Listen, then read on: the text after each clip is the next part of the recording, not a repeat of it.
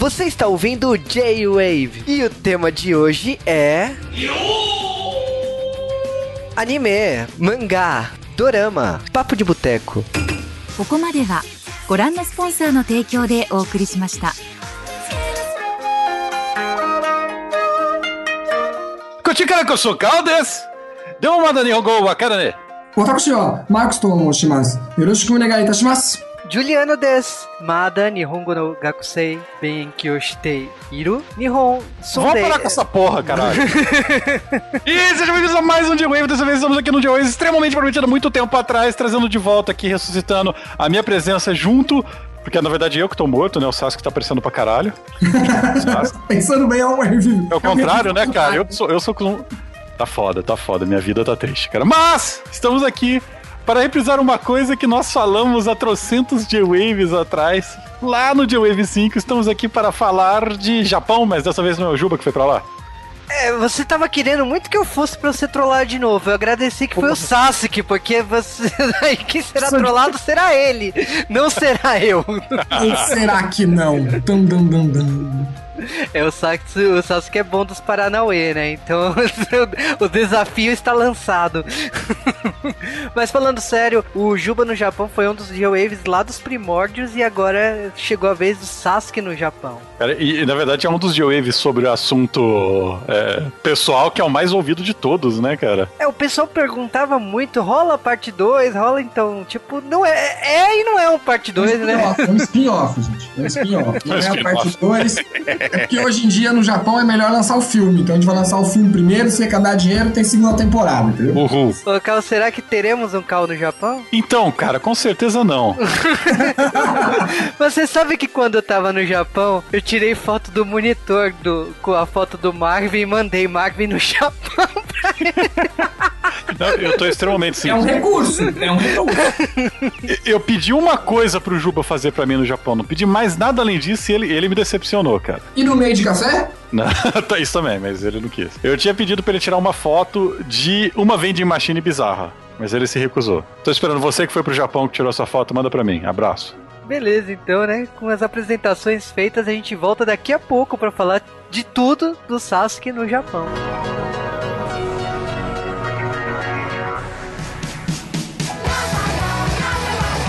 E sejam bem-vindos a mais um Correios do J-Wave. Caraca, isso aqui tá pior do que a participação minha. Exatamente. Bem que você já gravou diversos podcasts, eu que tô segurando. Eu sei que eu sou o filho da mãe. Tá foda, porque toda vez que os caras ouvirem, vai falar: o Cal é um animal. Ele tá falando que tá voltando toda vez, voltou faz um mês, sei lá. tá foda. O Juba, o Juba tá segurando aí. Eu quero citar naquele filme do Bill Murray, né? Que vai. Puta, Groundhog Day. Feitiço do tempo, né? Exatamente. Filmão, cara, filmão. Podia virar de Wave, né? Podia, cara. Com quem? Ah, Cara, o Stunts, a Camis. tem uma galera que viraria aí, né? Gravar. Ah, Aliás, tem no Netflix, né? Esse filme, se eu não me engano. Caraca, verdade. A Netflix também tem coisas estranhas lá, mas. Ah, É, ah. aliás, uma coisa que muita gente tá falando atualmente, mas eu não quero falar dessa série, porque eu sei que todo mundo tá pedindo. Mas eu quero falar de Pokémon GO porque finalmente saiu, né? Ah, o Pokémon Go, cara. Caralho, puta que pariu. Eu instalei essa bosta, não no meu celular, porque eu tenho um iPhone 4. O iPhone 4 não roda nada que foi feito nesse século. Meu, meu, meu aplicativo de banco precisa de mandar SMS pra confirmar as coisas. Mas. Até é triste, cara, isso aí. Mas. Saiu essa desgraça finalmente no Brasil. Eu já tinha instalado isso nos celulares de amigos, fiquei olhando com muita inveja, usando uma conta americana na época e não tinha Pokémon nenhum aqui. Foi triste, né, cara? É, mas é aquela coisa, o, eu fiquei com o aplicativo lá um mês, né? Entrando, não todo dia, né? Mas dia sim, dia não, pra ver se entrava o servidor, né? Mas finalmente estreou. Eu vou te falar que eu descobri que eu moro na Batcaverna. Porque é só Zubat. É. Mas tá sendo divertido, porque teve até um editor da JBC que comentou assim, ó, Apocalipse Pokémon. E eu não tinha saído na rua até o lançamento do jogo, né? Então é bizarro, porque você vê é engravatado jogando na calçada, você vê criança na, na calçada, na outra calçada também juntos pra pegar Pokémon que tem ali. É, é tipo, é uma febre, é, é impressionante. Cara, eu trabalho num lugar que num raio de uns 200 metros do meu serviço tem uma Unesp, uma FATEC e uma Unifesp, que são três faculdades. Então, cheio de molecada. Cara chamar faculdade de moleque é muito bom, cara. Eu me sinto muito velho cheio de moleque, todo mundo andando pra tudo que é lugar com aquela porra de celular, parecendo os autistas enfiando o cara no poste, capturando pokémons. Eu descobri que só no lugar onde é o meu trabalho, só no prédio do meu trabalho, que não tem as merdas de, de Ratata e que tem no resto do lugar. Tem ginásio, tem, tem Pokécenter e tudo mais, e não pode entrar porque é restrito. A galera, cara, vê aquele monte de adolescente e parado na entrada tentando convencer o segurança para entrar só um minuto é muito bom.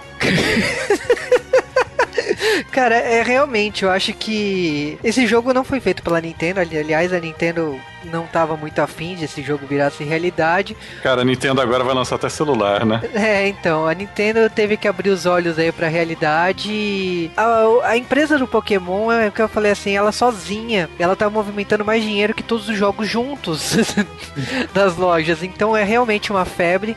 Eu acho que assim, o jogo ainda falta coisa, falta para mim que eu comecei a jogar, acho que é bacana, mas não acho que eu vou ficar jogando por muito tempo. Eu, eu acho que precisa de campanhas, eu acho que precisa de algumas coisas a mais aí para Campanha é sua vida, Juba. Mas, uh, não, é, é o que eu acho, né? Mas tá sendo divertido ver algumas coisas do seu bairro ou do curso de japonês que eu estudo, assim, que aparece ali no aplicativo os pokémons e o nome dos monumentos que eles inventaram, né? Cada gravite ganhou um nome próprio, né? Então, tipo, eu me divirto com os nomes que eles colocaram no, no, nos monumentos ali da, dentro do jogo, né? Mas já que o carro não tem Pokémon, a gente tem que parar por aqui, né? e falar. É. Falar de Olimpíadas, não. mas vamos lá. A gente tem que falar de e-mails, mas a gente promete uma coisa. A gente promete que vai voltar o bloco Correios, então por favor mandem de e-mails. E eu peço, né, que tipo assim, tenham paciência, porque a gente re reuniu os melhores e-mails praticamente dos últimos seis meses. É, na, na verdade tem muito e-mail de, de, maratonista aqui. Eu gostei disso, cara. Cara, tem maraton... Ritmo de Olimpíada, ritmo de Olimpíada maratonista? Não. Aliás, você lembra do Kobe? Ninguém quer lembrar do Kobe, Juba. Eu vi uns episódios desses dias, cara. o mascote genial, eu tenho saudade do Kobe. Puta que pariu. Mas vamos lá. Também era bem para Olimpíadas lá, né, cara? Os personagens não tinham mão, não tinha perna, era meio bizarro. Eu vou ficar quieto por qualquer comentário de humor negro aqui, aqui inserido. Mas vamos lá. Começando o e-mail do Luciano Costa. Ele tem 24 anos, é de São Paulo. E ele começou, começou a acompanhar o nosso podcast faz pouco tempo e se viciou fazendo maratona. Então, é, cara, ele pediu aqui, ele falou, fez um comentário sobre os podcasts que ele ouviu. Aliás, eu gosto desses ouvintes novos que chegam lá. E ele falou pra gente fazer Berserk, cara, e, filme coreano. A gente já fez um, um, outro filme coreano, eu acho que eu tava neles, não lembro. Já, né? Já, você já gravou da gorda que emagrece, você já. É, você já fez alguns filmes coreanos. O que, que, você fez eu gravar duas vezes o mesmo filme, cara? Você fez eu gravar Betty a Feia, versão filme da, da, da máquina lá do, do, do, do japonês, cara. eu mereço isso. Bom. Cara, filme coreano é sempre um aprendizado, porque nomes coreanos são muito difíceis de falar. Cara, eu tô lendo um monte de quadrinho coreano recentemente. Eu, eu, eu tô falando um podre meu, cara. Agora vem pedido pra gente gravar. Não. Mas eu tô lendo quadrinhos coreanos e, cara, os nomes são todos três sílabas, eu nunca decoro o nome de ninguém. É, é outro mundo. Eu sinceramente assisto seriado coreano, filme coreano, eu nunca memorizo os nomes. Aliás, eu não sei falar os nomes. Eu olho assim, ok, sabe, aquela mina, aquele cara, não eu não consigo. Eu preciso estudar coreano para poder falar nome de personagem, porque é um problema. Mas ele falou de Berserker e animes de robô gigante, né? Mechas. Cara, Berserker eu vou te falar que eu gosto muito do começo e sei lá, para mim ele desanda lindamente. E eu eu não sei se eu volto para Berserk para saber o final da história, porque é um, é, é, um personagem que eu gosto, o Guts, mas eu não, eu não sei. Sinceramente, assim, se rolar pedidos, a gente pode até cogitar, mas não é um, o meu anime, meu mangá favorito, não. Eu gosto muito do traço do autor, mas eu acho que ele seguiu um caminho perigoso aí na, na história do mangá, né? E robô gigante, a gente gosta de Gundam, né? Macross, mas a gente nunca fez, né? Cara, a gente até. A gente fez só um anime de robô gigante até hoje. É o que eu considero um dos melhores podcasts do J-Wave. Evangelion. Mas não sei, cara. E, e, o pior, cara, todos nós somos fãs pra caramba de várias obras de robô gigante, todos nós nos amarramos de robô gigante, né? Faz muito tempo que eu não faço uma referência a megas aqui. Também faz muito tempo que você não grava, né? Por isso que não você... faz o caralho. Brincadeira. Mas quem sabe, né? Tem bastante anime de robô gigante. Eu torço. Não é bem um robô gigante, mas eu torço, por exemplo, que Code Geass um dia vire podcast aqui, né? Eu gosto muito da série e tem robô gigante lá, né? Pra mim, facilzinho, qualquer Makuroso. Qualquer, qualquer Gundam não, cara. Quase qualquer Gundam. É, Gundam não dá pra falar isso não. Se você, se você falar isso, errou. é... Gundam, Gundam é bem difícil, né, cara? Mas tá anotada a sua sugestão. Agora é o e-mail do Rodrigo Mendes Mesquita. E ele falou que começou a gente com churato, né? Por quê? que leva o ser humano, ele tá andando um dia na rua, fala, puta, quero ouvir um podcast de churato. Aí ele chega a ver minha lamentação por uma hora e vinte lá, chorando. É, ele falou que ele trabalha numa empresa japonesa chamada Shimatsu. E ele gostou muito de, de algumas séries, né? Como o Yu Yu Hakusho, que a gente precisa terminar. O Jaspion, que, enfim, foi um dilema. E Lambada, que não é japonês, mas tá beleza, né? É tão bizarro quanto, eu acho. Ah, será que tem um Lambada japonesa? Tem. Tem. Precisava disso, mas tá ótimo. Ele ainda de, deu umas sugestões, né, de podcast sobre desastre nuclear, falou de Stalker, Follow e Metrô, né, que enfim, eu não conheço as séries, mas eu deixo pro Cal comentar. então, é, Stalker, Fallout, Metro são jogos o Fallout, tudo bem. A negada hoje só conhece o do 3 pra frente, mas Fallout já foi um RPG, hoje em dia é um jogo de tiro com alguns elementos de RPG. A mesma coisa é o Stalker e o Metro, né? Que são os RPGs, jogos de tiro da vida. São todos jogos pós-apocalípticos, são legais pra caraca todos eles, uns ridiculamente pesados, uns ridiculamente caros. Talvez valesse a pena a gente fazer um J-Wave de, de futuro apocalíptico no total, porque é, falar história de RPG, é, eu acho meio estranho, cara. Falando isso, ouça o nosso podcast Chrono Trigger. Pra ontem. É. Mas eu acho que a gente pode colocar na sugestão. Se rolar pedidos assim, a gente confessa que a gente tá meio desatualizado, porque a gente não teve o bloco Correios há muito tempo, mas a gente vai. Vamos.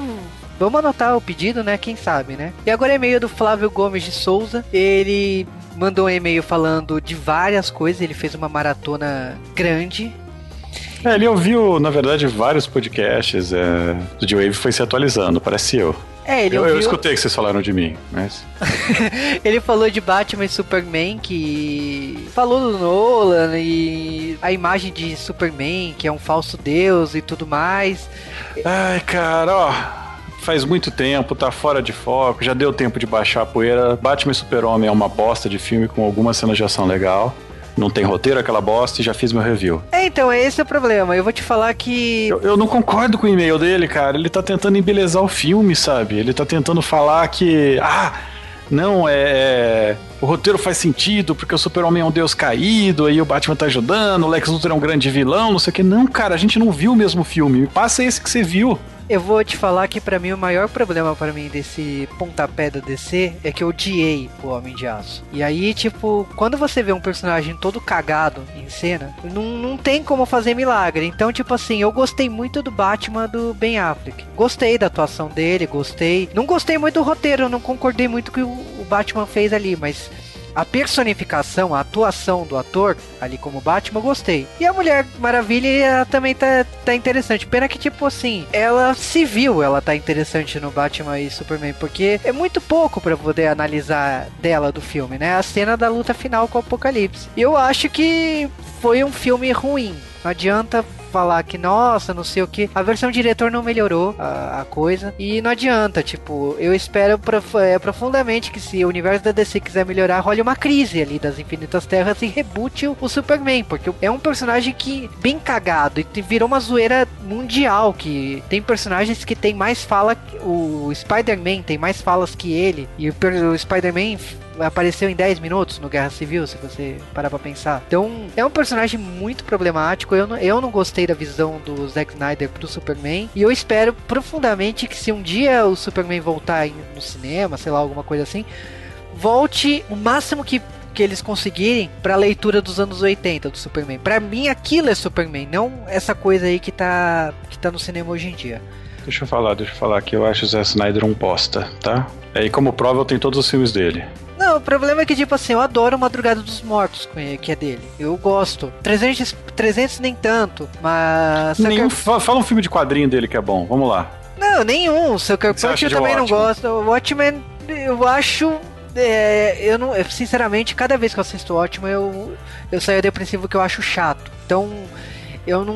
Mas eu não sei se é culpa de ele ter tentado ser fiel e ter cagado no final. Eu, não, eu, não, eu nunca entendi o meu problema com o filme do ótimo, mas eu, eu particularmente não gosto. Então é, um caso à parte. Eu, eu não gosto do Zack Snyder, não adianta. Então é, esse é o problema. Mas continuando no e-mail do Flávio, ele comentou ainda sobre serviços de streaming, que a gente tinha feito um podcast sobre isso.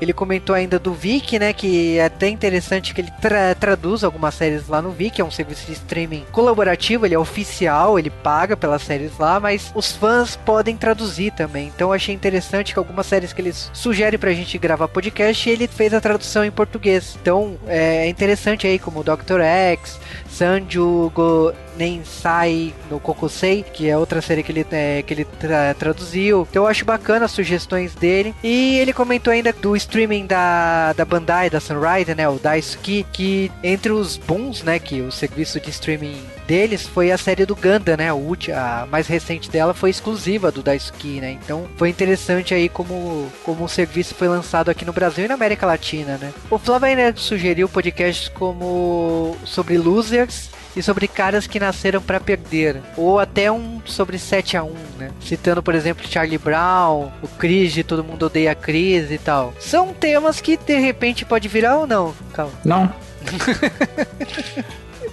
ele ainda sugere, ele insiste, né, na Jane as hologramas. Eu falei para ele por e-mail que é, é, só fogo de palha. Esse, esse tema nunca vai virar. Agora, Boku no Hero virou tema, né? Você já deve ter ouvido, né? E Ataque dos Tomates Assassinos é um tema que eu guardo na lembrança. Eu não sei se vira, não, hein? Cara, eu me sinto tão velho. Porque tomates. Não, porque eu assisti tudo isso, sei lá, mil vezes, né? Ah, cara, eu, por exemplo, uma das sugestões dele que eu gostei pra caramba foi o Máscara Negra, que eu recomendei para você há um tempão pra virar J-Wave. Então, você recomendou isso daí quando eu te conheci. Então, porque é um filme velho. Ele já não era novo na época que eu sugeri pra você. Pergunta se eu assisti. Não. Claro. Ele ainda sugeriu Lágrimas do Guerreiro, né? Que é o Cryan Freeman, que sinceramente, assim, o filme ele adaptou só a única coisa que presta daquele mangá, porque o mangá ele vai desandando lindamente, assim, que saiu pela Panini aqui no Brasil, né? Eu não sabia que desandava tanto. É, cara, eu vou te falar como funciona o gibi coreano. E, e, é basicamente isso. Você começa a ler, você fala, nossa, legal, o que estou lendo? Por que, que as páginas são longas? Parece, alguém explica para mim por quê? Por que que página de revista coreana tem um metro e meio por 30 centímetros? É uma tirinha gigante. Alguém, alguém sabe? Será que tem algum motivo? Será que o coreano ele tem problema de segurar o livro na, nas duas mãos, assim? Eu sei que daria um papel higiênico. É, um papel higiênico, cara, aquilo lá. Você consegue publicar um gibi coreano de comprido, sabe? Você lê um pouquinho, ah, isso aqui é a página eu já li, deixa eu usar pra outra coisa. Aliás, a gente tem que falar do no, maior comentarista, né? Aliás, uma, o maior cara que manda e-mails na história do G-Wave, né? O Rafael HQ, né? Cara, o Rafael HQ, ele, ele bateu todos os nossos outros mandadores de e-mail. Exatamente. Então o Rafael HQ falou de Isotopia, falou de X-Men Apocalipse, falou que não gostou dos Tartarugas Ninja, mas até eu, Cal, também não gostou dos novos Tartarugas Ninja. Então, eu tô animado com esse novo filme, mas eu não tô animado que ele vai ser, eu tô animado que eu não vou ver. Ele falou do Bakuman, que a gente também gravou, né? Adaptado o live action baseado no Bakuman. Falou de Boku no Hero Academy, né? Que é o praticamente um dos mangás modinha da Jump agora, né? Eu, eu gostei muito do, do anime e a gente gravou os primeiros três volumes, né? Eu e o Sasuke. E falou também do Nintendo NX o Creed, né? Que é o spin-off de Rock o Lutador, né? Então a gente agradece, Rafael aqui pelos e-mails que você mandou. A gente promete sempre lê-los aqui. E tem um e-mail curioso que eu deixei pro final. O do Ralph Soeiro, né? Que ele perguntou se a gente faz evento. Então, cara, isso soa tão vago. Então- Um, um, porque eu posso entender isso de outro jeito. É, no caso, tipo, Ralph, a gente, o que que, o que que acontece? A gente não faz evento. Na verdade, nós somos convidados. Eu já fui convidado para ser mediador de palestra, já dei palestra sobre o, o G-Wave no, na Fast Comics, já fui mediador no Anime Friends, então quero... Eu já manquei com vários convites. Sim. Acabou rolando o convite para ir pro Nordeste. Mas o que acontece é o seguinte: fazer, organizar, montar um evento, não. Então, se va- o que, que acontece é que a empresa precisa chamar a gente para dar uma palestra, seja de cultura japonesa, seja cultura pop em geral. Então, o que a gente recomenda é que, tipo assim, você quer uma palestra do J-Wave, pede pro evento popular aí da sua cidade, do- da mais próximo aí, e recomende que chame a gente. E aí, rolando, a gente vai lá pro evento perto da sua cidade para poder dar essa palestra. Eu quero meu cachê todo em Coca-Cola, cara. Vai ser barato, né? Eu sou, cara. Ou em café, né? Em café. Em café. Mas esses foram os e-mails do G-Wave. E logicamente você pode mandar lá no gwavecast.com.br. Pode mandar também lá no arroba no Twitter. Ou no arroba marcar a gente no, no Instagram. E comentar lá no post do G-Wave. Fazer aquele fluxo semanal. Fazia tempo que eu não falava isso. E logicamente que, tipo assim, a gente tá aqui, a gente vai tentar de todas as maneiras a manter esse bloco Correios frequente aqui de novo aqui no G-Wave. E é isso aí, vamos pro podcast que novamente não tem ideia nenhuma de qual é que é, porque o Juba não quer me falar. Quero você zoado tanto no futuro.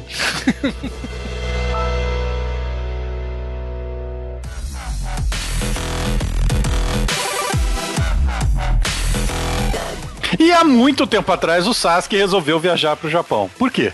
Porque tem anime, né? Obrigado, Sasuke. Hadouken!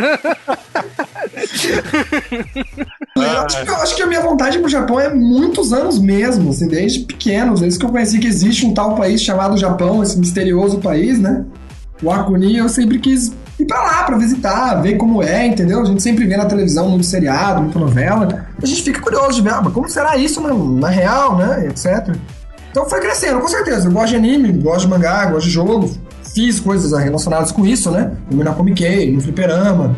Mas eu também fiz coisas mais japonesas. A única coisa que eu não fiz, eu vou deixar isso bem claro, todo mundo pergunta, eu não como comida japonesa. Nenhuma! Não vejo graça de nos países experimentar comida. Já tem churrasco no Brasil, não preciso de mais nada. É, Sasuke, eu vou te falar que é a coisa mais bizarra. né? Desde quando eu te conheço, você não comer comida japonesa e você ir pro Japão. Tipo, é um desafio muito difícil, né? De viver num país que você não come nada, né? Da, Bom, da- tranquilo, mas fa- falaremos sobre isso. Né? Falaremos. Calma, calma, calma. Mas, e, e essa viagem em si? Por quê? Por quê? Vamos lá. Eu sempre tive tanto vontade, como já falei, né? E tinha até oportunidade de ir, mas eu queria ir para não só como visitante, eu queria morar no Japão. Era pra mim ter ido em 2011, mas aí teve aquele famoso tsunami, né? E complicou um pouco as coisas. Eu não sabia tanto como ir. Ir pro Japão como residência, mesmo que você vá como estudo, por exemplo, eu não conhecia, ia atrás, ninguém dava informações muito corretas. Antigamente as escolas de idioma pediam que você tivesse alguém do Japão para ser tipo seu fiador. Sabe, você tinha que conhecer um japonês para assinar os papéis lá para ser responsável por você. Então eu nunca pensei em ir pela escola, porque pô, não tem um japonês para fazer isso por mim, entendeu? Podia no máximo pedir pro meu sensei, mas ele nem mais mora no Japão, é complicado, é fiador, é complicado, né, gente? E a Kai você paga para ela e você pode ir, entendeu? Você paga o curso todo antes, ajeita sua documentação, eles vão avaliar a sua documentação, vão ver se eles realmente podem ser os seus responsáveis do Japão, e aí você consegue eles para poder ir. E aí, então, eu tava trabalhando na época e falei, ah, mano, vou fazer o que todo bom brasileiro faz, né? Vou pedir demissão, fazer um acordozinho, pegar uma grana e embora. Não é? Quero meu dinheiro de volta. E aí eu consegui essa grana e tal. Eu tinha alguns problemas de saúde antes que me segurou um tempo pra ir, que o ponto foi bom, que eu tinha uns amigos japoneses que estavam aqui fazendo intercâmbio. E eu consegui ir depois que eles já voltaram pro Japão. Assim, eu podia ficar na casa dele no começo. Mesmo que a gente não ia ser de graça em nada, eu ia dividir. É bom você ter alguém pra te ajudar, né? Quando chega num país diferente, né? É, mas a gente sabe que você foi expulso da casa do seu amigo porque ele queria nhanhar, né? A namorada dele, né? E você tava lá empatando a foda, né? Pelo que a gente Não é só sabe. né? bem isso, não é bem isso. Expulso, não, né? Mas a gente fica brincando com essa história aí. Não, o Chu- o Chu me ajudou bastante. Aliás, um abraço pro Chu se estiver ouvindo, entendeu? E acabou que fiquei lá por um tempo. Até era pra, eu era pra. Quando eu entrei lá, como eu não sabia quanto tempo eu ia ficar, foi uma coisa meio complicada. né? Mas depois a gente vai pra esse assunto aí. Outra coisa que a gente, a gente sempre brinca contigo é que você morou no bairro gay no Japão, né? É, uma coisa que o próprio Shun sempre avisava pra falar pra, pra tomar cuidado, porque era muito, muito estranho dois homens morar naquele bairro ainda, entendeu? No mesmo apartamento. Entendeu? Mas aí vinha a namorada dele, então o pessoal já pensava que era uma suruba lá, entendeu? a gente se faz essa, essa brincadeira com essa história toda. Mas o Shun até pegou aquele bairro porque era perto da faculdade dele. Dava pra ele de bicicleta, razoavelmente rápido. E porque sendo Shinjuku, que é um bairro caro, ele geralmente seria um aluguel bem caro, mas ali devido a essa história ali, muita gente não quer morar ali porque não gosta muito dos gays. Fala que os gays é barulhento, aquele preconceito que o japonês tem com gay, entendeu? Que prefere não falar muito, mas também não ficar perto. Então, por causa disso, o aluguel é um pouco mais barato ali comparado às outras regiões de Shinjuku. E o Shun alugou ali por, por causa, por causa disso, entendeu? E na real não tem muito, entendeu? Você via, via gay, sim, via, mas menos até que a paulista, eu diria, entendeu? Mais um preconceito do próprio japonês mesmo. Tem uma ruazinha gay ali, que é bem no Nichomei que eles falam, onde tem várias bares gays, assim, na descarada mesmo. Você vê até uns machão assim na frente, você tem sex shop, entendeu? Gay e o, o legal. Ou, vai, chamativo dali, é que o gay no Japão é bem diferente do que a gente acha gay, né? Porque muita gente acha o japonês meio viadinho, né? Então o cara faz sobrancelha, usa bolsa. Então é aquelas viadagens que o japonês tem comparado com a nossa, com a nossa ideia do que é macho, né? Só que o gay no Japão não. O gay no Japão seria o bombadinho, sabe o monstrão, os caras que saem, saem, saem de academia? Eles são gays no Japão. O cara ser muito macho, muito musculoso, é, cabelo curtinho, essa modinha mais exército, pra eles é gay, entendeu? É estranho. Certo. Agora, ô Sasuke, Ah. fala pra gente como é que é a hora que você chegou, cara. Porque sempre dá merda a hora que você chega no país. Nossa! Então, A hora que eu cheguei de novo, eu tive sorte, porque eu já tinha uns amigos meus japoneses, e eles falaram, não, a gente vai te buscar no aeroporto pra te ajudar e tal. Mesmo o Japão sendo um país realmente fácil de você se locomover, porque no metrô já tem, no aeroporto tem metrô, tem trem, então facilita muito a sua vida. Mas assim, acaba de chegar, mais depois de uma viagem de 30 horas, né? É, então é, foi uma puta ajuda. Então meus amigos estavam lá, foram buscar e tal. E aí eu ia pra onde? Eu tava super cansado, eu tava mais afim de largar minha mala. Mas como meus amigos já estavam ali, eu falei, acho que eu vou ficar um pouquinho mais aqui, tentar ficar um pouco acordado, né? Porque eu mal consegui dormir no, no avião, né? Só que aí eu liguei pro Shun, e o Shun não tinha combinado muito direito com ele. Nesse dia ele tinha que trabalhar e depois tinha faculdade, entendeu? Ele não tinha se percebido muito nessa história. Então eu não consegui pegar a chave pra entrar em casa. Então eu tive que ficar com essas malas. Mas ainda bem que é Japão, então no final a gente conseguiu inventar de pôr as malas dentro do. Nas estações, geralmente lugar pra você guardar as malas. Mesmo sendo malas grandes que eu tava, deu, pra fazer um esquema. Eu só trouxe uma mala, só uma mochila. Então a mochila ficou comigo. Deu pra fazer um primeiro tour ali, tudo corrido, assim, meio cansado. Mas eu tava tanto me divertindo que o cansaço até que meio passou, né? Só que meus amigos ficavam cansados, né? Porque eles também foram de manhã pra me esperar e etc. Tinham coisa pra fazer. Eu tive uma, meio que uma confusão no primeiro dia aí pra me encontrar com o Shun. No final ele falou: ah, passa aqui na minha faculdade. Meus amigos me ajudaram até a faculdade dele e tal. E aí depois a gente foi pra casa. O que eu queria saber, assim que você depois foi na escola, e uma coisa que você sempre falou pra mim desse começo de, de dia a dia do Japão, é quanto você tem que estudar, né? Parece que no Japão a, a bagaça é séria, né?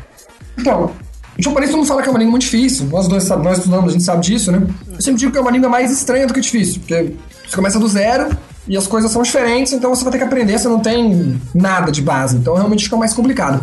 Difícil, difícil eu já não diria. Eu acho que o português talvez seja mais difícil, mais complexo até que o japonês. Não que o japonês também seja muito fácil, tem algumas horas que é difícil até pra eles. Então ali, eu peguei o esquema de aula meu, era intensivo, porque lá não tinha outro esquema, infelizmente. Então eu fiz quatro aulas por dia, durante cinco, todos os dias da semana, ou cinco dias da semana, tirando os feriados que tinham. E, gente, era muita lição. Além disso, eles diziam que você tinha que demorar mais ou média duas horas de lição. Isso incluía toda, toda semana uma redação, muito exercício pra fazer, can de novo, sem parar, sem parar, sem parar, can de novo. Tanto é que no final do curso, de seis meses, eu pulei um pouco do curso, porque eu tinha estudado aqui no, aqui no Brasil. Até pulei menos do que eu esperava. Eu queria ter pulado, sei lá, pro nível 4 de cabeça. São oito níveis lá, né? Que o curso, uma coisa legal de falar é o seguinte: no Japão, para você ir como estudante de língua japonesa, você só tem direito a ficar dois anos lá, sua vida toda. Então, os cursos japoneses para estrangeiros são pensando nesses dois anos. Então, eles fazem um curso em oito blocos. Cada bloco você vai, você vai gastar três meses, né? no começo até achei, ah, tá meio fácil pra mim, né? Depois começou a cair umas coisas que, sabe, a gente aprende em ordem diferente conforme as escolas que a gente faz, né? Então caiu coisas que eu realmente não sabia, e eu tive que estudar, e caiu coisas que eles já sabiam que era considerado bloco 1 e 2, e eu não fiz. Por exemplo, de a ordem de Kanji, eu já sou, já não sou muito bom em Kanji, eu tive que aprender Kanji demais. Então eu tinha que estudar as coisas que eu tinha que estudar, do nível 3, mas as coisas do nível 1 e 2, e a prova ainda, para passar de curso, incluía coisas no 1 e 2 ainda, entendeu? A prova final, valendo todas as, as notas. Então foi, foi complicado, realmente tive que estudar bastante. É, é uma coisa que é muito mais intensa que qualquer outro curso de japonês aqui no Brasil. Não tem, não Sim, existe. até mais. É, uma coisa que eu também queria perguntar é que, tipo assim, você. Pelo menos quando eu fui pro Japão, todo mundo me levou em sexy shop. Eu queria saber é, se o pessoal. é, Qual que é o problema daí que a galera levava pro sexy shop ou não? Não, ninguém nunca me levou para o sex shop assim devido. A gente já passou várias vezes por onde eu andava, sempre tinha um sex shop, né? Na Akihabara tem um prédio enorme lá. de É, eu fui naquele sex shop também de Akihabara. É, É, então, então é o Minoru e o, e o Sakuda que tem problema. Com certeza, ainda mais essas duas pessoas em questão que você citou, né? É difícil saber quem, quem é o mais culpado dos dois ainda. Então vamos deixar os dois culpados. Mas assim, o japonês, ele tem, em geral, ele tem essa história de sexo, assim. A, a- meus amigos japoneses fazem umas perguntas de sexo que você fica, o quê, tá ligado? Entre só homens, é normal talvez os seus amigos perguntarem. Até conversava isso com o Shun. Shun, Shun discutia, falava muito com os amigos dele sobre punheta, entendeu? Que vídeo de quem que eles viram pra bater punheta ontem, sabe? Umas histórias assim, falou, meu Deus, tipo, eu não converso minha punheta pros outros, entendeu? Que não. Agora que a gente conversa, talvez, em grupo de amigos, ainda mais homem, homem, mas eles conversam com mulheres também. É sexo que você já teve com outras meninas. Fala, ah, aquela menina é legal, já peguei ela e tal. Isso é uma conversa bem machista, mas os homens às vezes têm isso, ainda mais em boteco. O japonês não conversa sobre isso, nem entre os homens, nem misturado. Porque o Shun falava que, como tem muita gente que é virgem no Japão, é meio chato você ficar falando isso, parece que você tá se gabando. Agora bater punheta todo mundo pode, né? Não tem sua mão lá, todo mundo se vira, né? É.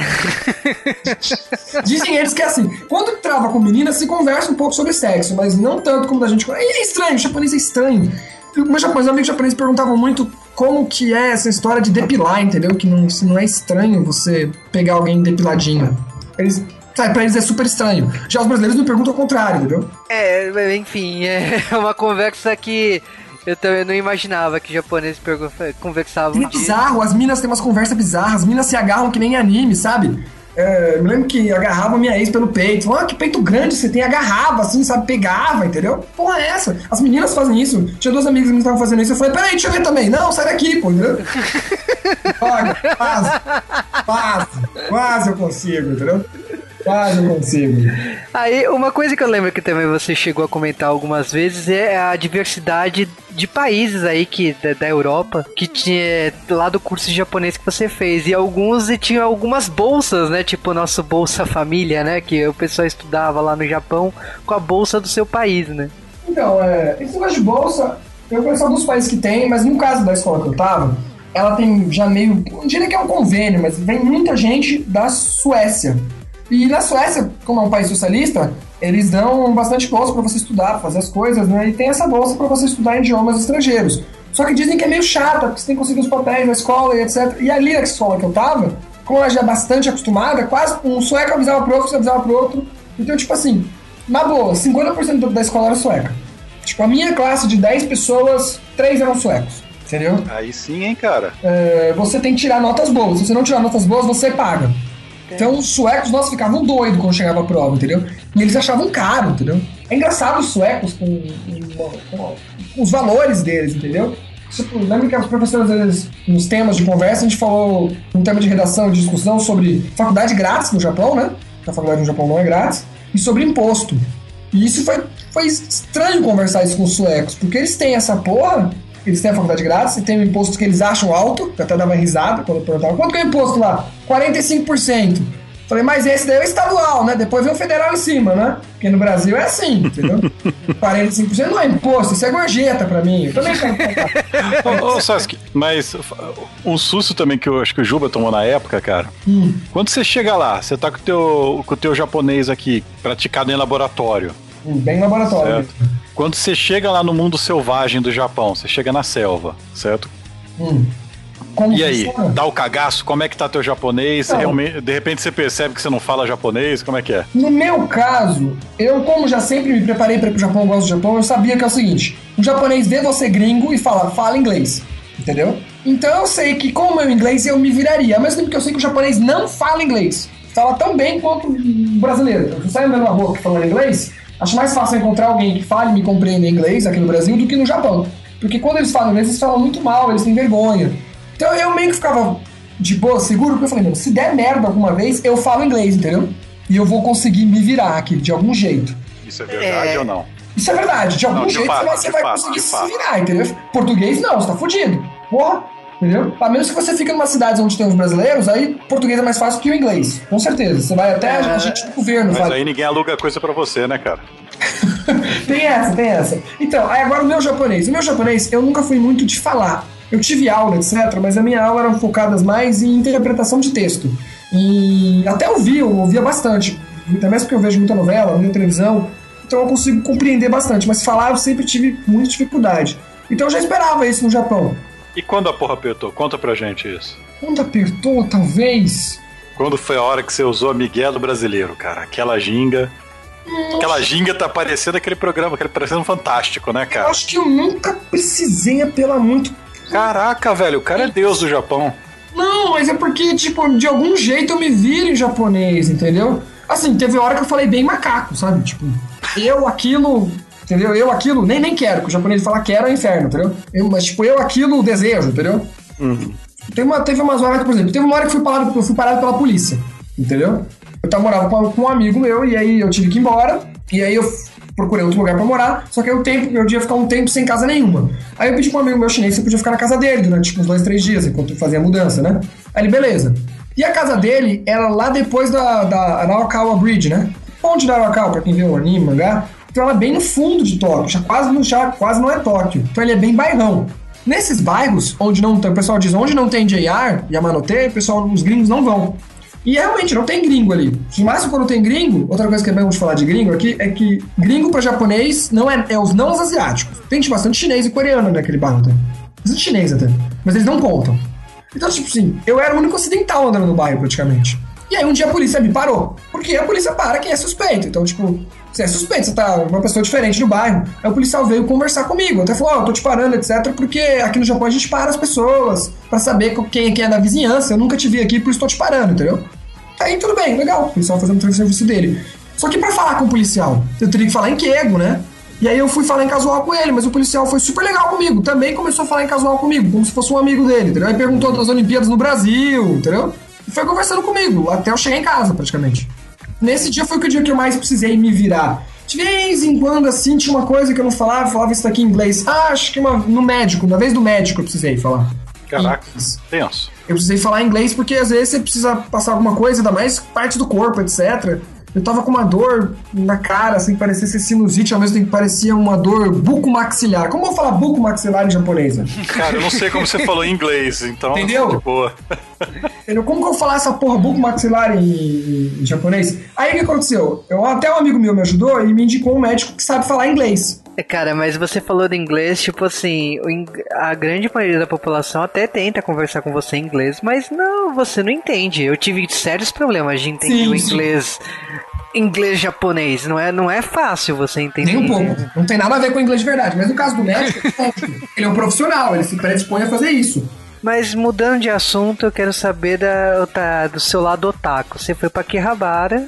Eu morava em Akihabara, né? E aí eu queria saber, ah, eu sei que você foi no Teatro das Equibi, eu quero saber essa do lado nerd da coisa. Vamos lá, vamos pra esse teatro das equibis. Eu não fui, eu vivia lá, porque era o supermercado mais próximo. Porque o Japão, como falta espaço, a gente sabe, então os prédios fazem várias coisas. O prédio do Teatro das Equibis é o prédio da Donkey. Seria uma loja, tipo, que vende produtos baratos, entendeu? Então eu ia todo dia. Então todo dia eu subia as escadas e via os cartazes, que elas são todas condecoradas com bagulho das equibis, propagandas do teatro. Até cheguei no teatro, mas o teatro em si entrar eu não pude. Não era tão difícil, falaram que quem é gringo pode levar o passaporte lá e você tem uma fila especial pros gringos, entendeu? Se- Senão você não, não consegue entrar geralmente, né? Mas eu não fui porque eu fui lá com. Nossa, eu fui, eu fui na pobreza, entendeu? Então, eu tava, o dólar tava beirando 4 reais, né? Eu viajei nessa época, cara, foi legal. Não, divertidaço, divertidaço. É, cara. 4,20, 4,20 eu paguei. Então, eu, eu fui, como eu tava falando, porque eu senti que se eu não fosse agora, eu não iria mais. E eu não queria ir de, de turista. Porque, assim, meus gastos com a viagem não foram tão caros como talvez as pessoas imaginam. Ficar seis meses no Japão, pra mim, foi tão caro quanto se eu tivesse ido pra ficar dois, três meses de turismo. Até porque eu só tinha gastos diários lá, não fui fazer turismo. Viajei uma vez só a turismo, que eu fui pra Kyoto. E foi bem na pobreza, mochilão, né?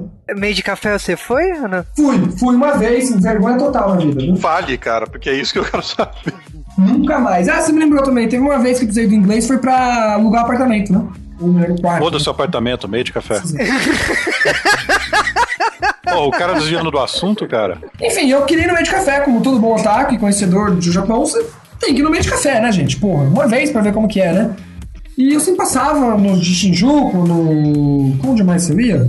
Ah, nos outros bairros lá que eu... A Japinha te chamava, cara? A Japinha chama, chama, chama. E é como, como um amigo meu fala, mano, você é que nem cachorro, não olha, não olha diretamente na cara, não dá atenção, você vai ficar com dó e vai querer ir. Não vai, não dá atenção.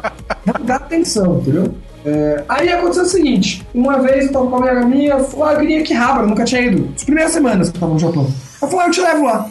Aí a gente foi e tal, ela mostrou como é que era Akihabara, ela não conhecia muito Akihabara, entendeu? Então foi, a gente foi numa, num dia de semana, de noite, então já tava quase meio que fechando. Só dei uma olhada assim por cima. Ela falou: Você quer ir no meio de café?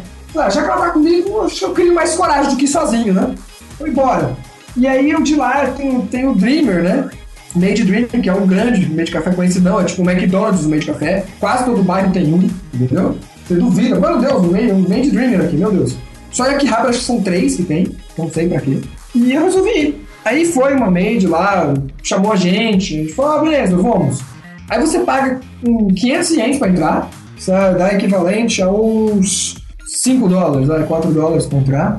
E você pode ficar lá no Made. E no Made tem, a, tem, a, tem até apresentaçõezinhas dela, dançando e fazendo coisas assim. E tem um menu especial também de comida. Aí resolvi pedir alguma coisa pra comer. Aí tinha o tal de uma batata frita misturada pelas maids. E aí vem a vergonha, né? Porque quando você pede alguma coisa, foi um dia de semana. Então chegou lá, tinha eu, a minha amiga, e tinha um salário man lá, velho, velhão, tomando cerveja, meu Deus, tomando cerveja no meio de café e conversando com a mina. Então meio que foi bom pra entender como funciona o meio de café. Já, já falei a conclusão. Aí enquanto isso eu peço a batata. Aí tem também omelete, eu não como omelete, sou chato pra caralho de comida. Mas também tem a opção de omelete, que ela faz um desenho pra você dar hora e tal. Então eu pedi a batata, batata frita eu sempre gosto. Aí eu pedi, e aí na hora, ela tem que misturar o pozinho da batata frita, né? Tipo, sachêzinho, né? Aí ela mistura, enquanto ela mistura, você tem que fazer nha, nha, nha, nha, entendeu? Tem que fazer isso no lugar, sério? Se ela, peraí, eu tô pagando pra ela só fazer, não pra mim fazer, entendeu? Quero que. Eu só ver ela fofinha fazendo nha, nha pra mim. Não quero fazer também, entendeu? Por isso que talvez essa, eu tenho um amigo meu, na namorada queria ir no meio de café. Tem mulher que gosta de levar o namorado no meio de café, eu também não entendia. Então eu acabei entendendo, porque é divertido, entendeu? E a sua namorada talvez não tinha coragem de fazer nha, nha pra você, e como tá ali no ambiente, acabou fazendo, entendeu? E aí eu fiz o nha, nha, né? Infelizmente, passei esse micão, comi a batata e realmente tudo é muito caro lá dentro. E eu acabei entendendo que você vai lá pra quê? Pra poder tirar foto com elas, né? Posso tirar foto com as maids lá. Eu acho que tem que pagar extra, não quis, entendeu? Eu tinha visto bastante maid, tô de boa, né? E também pra conversar com elas. Eu até pensei, pô, se eu soubesse falar mais japonês, eu acho que eu viria aqui mais regularmente pra poder conversar, né? Porque geralmente os japoneses não conversam nos lugares, não é que nem a gente brasileiro. Vai no bar, puxa conversa com todo mundo, puxa conversa com o atendente, etc. Eles aqui não conversam. Tanto é que o tiozão que tava lá bebendo cerveja tava lá trocando altas ideias com a Maid, entendeu? E a Maid é obrigada a conversar com ele. Então, é a fome com a vontade de comer, né? É, lembrando disso, parece um pouco Host Club, né? E aí eu, eu lembro quando eu fui no Kabu, é, Kabukicho, que é um bairro que tem Yakuza, né? Que você viu os carros com... Eu passava todos os dias lá, porque como eu morava em Shinjuku, eu tinha que passar por Kabukicho pra chegar em, pra chegar em Okubo.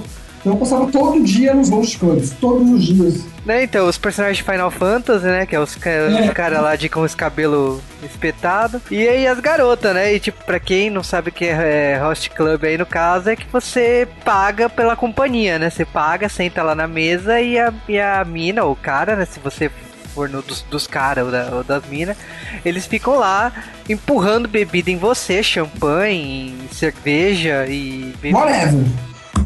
Pra, pra- porque o que, que ele ganha? Ele ganha uma comissão em cada bebida que, que você tá pedindo. Mais o valor que você tá pagando pela companhia se ficar ali, ali do seu lado. Caralho, cara. Isso acontece no Então, Brasil também, isso mas é não é pago. de- Isso daí é chamado de Mizubai no Japão, né? Que é mercado de água, né?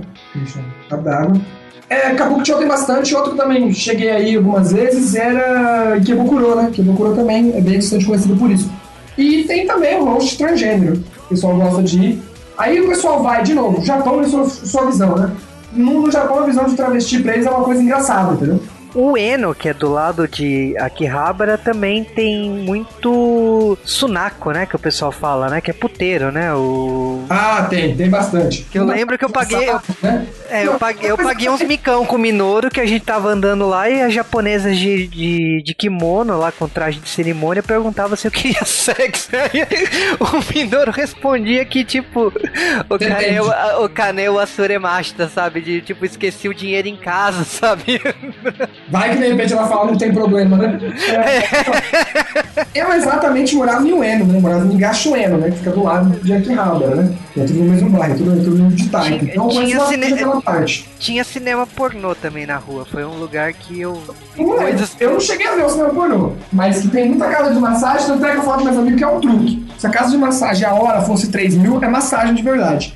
Se a hora fosse 6 mil, 7 mil, desconfia. Possivelmente deve ter um final feliz pra estar comprando tanto.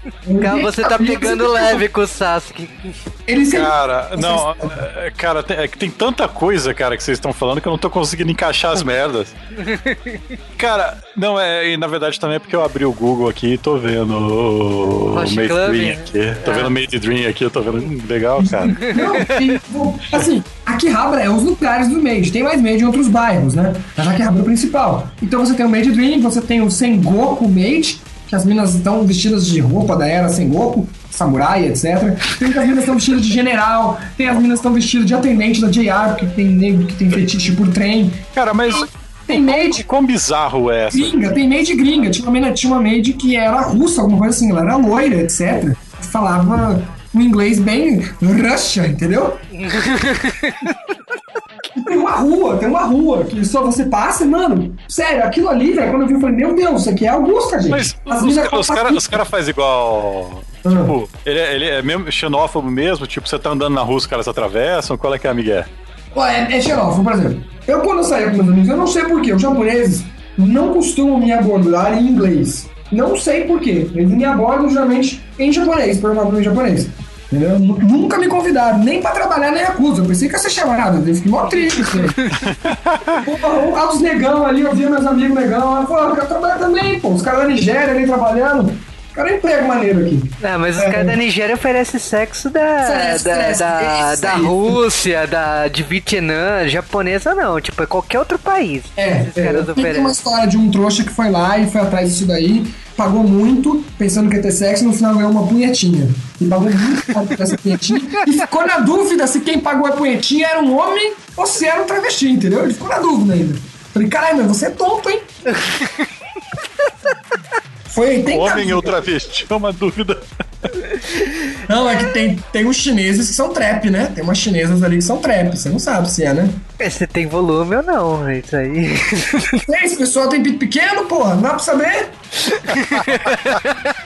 Caraca, velho, quem dera, a vida não é fácil assim não, entendeu? Tem umas trap trap ali, entendeu? E a japonesa em geral usa muita maquiagem, né? Então você vê alguém bastante maquiado, também, tipo, fudeu, enfim, não, às vezes não tem como descobrir. Não, não tem como descobrir, às vezes, né?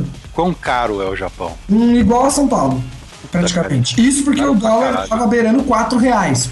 Vamos, vamos, exemplo, falar de São aluguel. Paulo, São Paulo não tem noção, né? São Paulo não, não sabe o que noção. faz da vida. É, então vamos lá. Por exemplo, vamos falar de aluguel. Tóquio o aluguel vai ser mais caro, é, é, com certeza que é o lugar mais caro do mundo. Mas assim, no final dos contos você vai alugar um lugar. Tanto faz se esse lugar tem 20 metros ou tem 60, beleza? É um lugar que você vai alugar. Então, tipo assim, em Tóquio, eu pagava num, apar num apartamento, não, num quarto, eu pagava. Assim, era semi-privado que a gente falava, tinha portas, etc., mas a- a- era muito fina, não podia nem falar, porque era meio que um dormitório, então se eu falasse, eu ia acordar todo mundo ali do lado. Uns 400 dólares pro, pro meu quarto ou 650 dólares para um apartamento. Pagos bons. Então, quanto custa pra você alugar um quarto no Itaim Bibi aqui em São Paulo? Não deve ser por menos de mil e pouco. Tem uma kitnet no centro hoje em dia em São Paulo, deve estar 1.200, 1.500, uma kitnet, né? Uma kitnet, tudo bem, a kitnet em São, Paulo às vezes tem 40 metros, é o dobro de uma kitnet no Japão que é Cara, 20. porra, cara, eu já, já aluguei kitnet de, de, de, sei lá, 20 metros por isso daí, cara. Entendeu? Então não faz muita diferença. Claro, você vai conseguir um apartamento maior. Mas assim, esse preço que eu tô falando às vezes também. Tá, mas e o resto? E o resto? água, luz, água e luz ia sair mais barato. Então no final, você junta tudo com o aluguel, você vai gastar mais ou menos uns 2.500, 3 mil reais pra você alugar um apartamento pra você no Japão. Contando aluguel, é, eletricidade, água, internet, Tá, entendeu? então até aí São Paulo. E o resto? Você vai, você vai comer alguma coisa Opa, na rua? lá. Eu, como sou chato, eu como no McDonald's. O McDonald's daqui é um dos mais caros do mundo. Só perdeu pro da Suíça. Meu Deus, eu fui no da Suíça, Jesus. Porque Eu, eu fui e voltei para a Suíça. Meu Deus, como é caro o McDonald's na Suíça, né? No Japão é mais barato que aqui. Um lanche sai em torno de 600 ienes, 800 ienes no máximo. Mas tem promoção toda hora, ainda mais promoção no celular. Você leva o aplicativo lá, escolhe a promoção, tem o código que você mostra para atendente, ele vai lá e põe o código. Você vai pagar 500 ienes no lanche. 500 ienes dá mais ou menos 20 reais. É mais barato que o McDonald's do Brasil. Isso que a gente É. tá falando de, do dólar a 4 reais, né? 3,50, 4 reais, né? Mas e as coisas? Tipo, quanto é que custaria, sei lá? Você quer pra ir no cinema, pra ir. Cinema caríssimo. Fui uma vez, né? Olha que eu vou ficar me trollando quando eu contei pra ele. quis agradar uma amiga, quis agradar uma amiga. Pra fazer aquele agrado, né? Pra ver se conseguia alguma coisa a mais. E, velho, eu falei, não, eu pago a sua e a minha. Então, cara, não. Em geral, eu também fui, fui, fui pagar porque ela me ajudou pra caramba. Foi um mínimo que eu posso fazer, entendeu?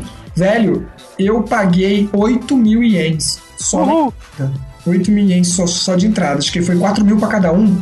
Foi 4 mil pra cada um. Então 8 mil ienes só de entrada. 80 dólares, mais ou menos. Caríssimo, caríssimo. Mas o, se você for no, no- aqui no shopping, como que é? O JK, é 60 reais, né? então, Não, é 80 70, dólares, é hein? 75 reais o JK Paulo. Deus! por pessoa, entendeu? Por pessoa. Eu paguei 80 pra duas. Não, então é que tipo... JK é absurdo em São Paulo. JK é absurdo. Tá, Você- tá, você pagou mais ou menos metade do, do que seria em São Paulo. No, show, no mais caro de São Uma Paulo. coisa, porque em São Paulo você teria 5 por uma pessoa, duas pessoas ia dar o dobro. Eu paguei 80 pra duas. Não, mas o que a gente tá brincando é tipo assim, que você gastou caro e acabou não tendo final feliz. Foi Não, aquele- não, sim, infelizmente não, não deu tão certo quanto eu esperava, mas pelo menos eu vi Star Wars. Então, de algum jeito eu saía ganhando. Você deu aula de português no Japão, que você Dei aula de português, tinha um site lá que você se inscrevia, você pegava aula particular pra dar. Eu dava aula no, em cafeteria, McDonald's, onde a pessoa. Meio de café. É, meio de café, no- no- paga 500 conto só, só pra entrar, né? E eu ganhava em torno de mil ienes a hora. É.